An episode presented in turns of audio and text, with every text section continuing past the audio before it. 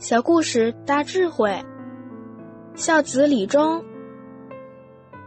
中庸提到：“祸福将至，善必先知之，不善必先知之。”一个人假如处处行善，自然就能百福骈真，千祥云集。这都是有护法神在保佑。古代。有很多孝感天地的实例，因为孝行而化解灾难的例子非常多。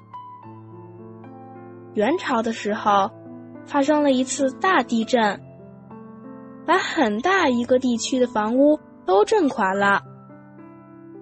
当地有一个孝子，邓李忠。当震波沿着震中向外传播，快到他家的时候。突然，传播的方向变成两条。过了他家以后，震波传播的方向又合而为一，把他家绕过去了。结果，所有的房屋都倒塌了，只有他一家的房屋没倒。确确实实，感应不可思议，真正是孝感天地。这在史书上是有记载的。为什么？他的德，他的善，把劫难化解了。孝子无灾，这是真实不虚的。